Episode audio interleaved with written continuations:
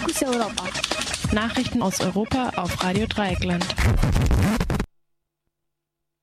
Zunächst der Überblick. Mazedonische Opposition fordert weiterhin den Rücktritt von Premier Gruevski. Norwegen verkauft Kohleanteile. Zahlungsaufschub für Griechenland. Und nun die Meldungen im Einzelnen.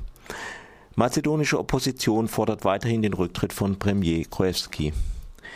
Auch nach der Einigung über Neuwahlen im April bleibt die mazedonische Opposition bei ihrer Forderung nach dem Rücktritt von Premier Nikola Gruevski, der mit Hilfe von EU-Erweiterungskommissar Johannes Hahn und US-Botschafter Jess Bailey er erreichte Kompromiss genügt den Sozialdemokraten noch nicht. Diese fordern, dass eine Übergangsregierung ohne Kreuzki gebildet werden müsse.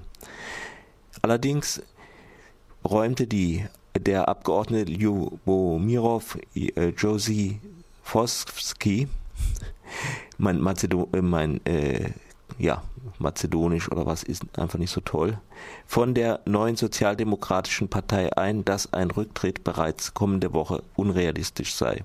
Die Verhandlungen über die Zukunft der Regierung gehen am 10. Juni in Brüssel weiter.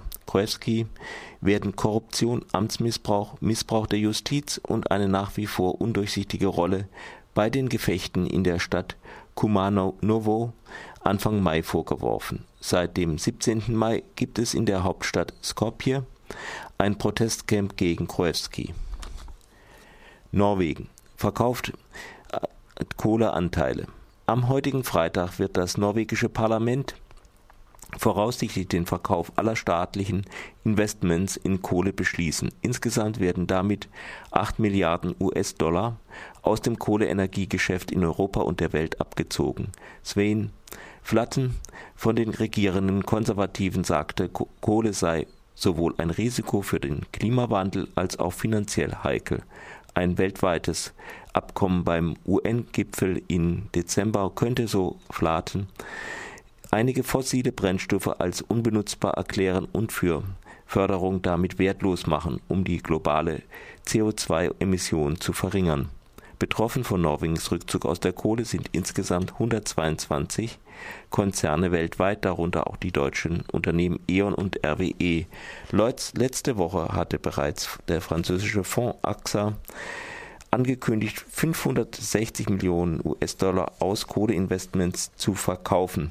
Man muss dazu sagen, dass allerdings äh, Norwegen Ölproduzent ist. Zahlungsaufschub für Griechenland. Gestern hat der Internationale Währungsfonds IWF Griechenland einen erneuten Zahlungsaufschub bei der Tilgung der Kreditraten gewährt. Demnach kann Athen die vier für, für Juni veranschlagten Raten gebündelt am Monatsende zurückzahlen und gewinnt damit Zeit für erneute Verhandlungen mit den Geldgebern. Ursprünglich hatte, hätte die erste Rate von 300 Millionen Euro am heutigen Freitag überwiesen werden müssen.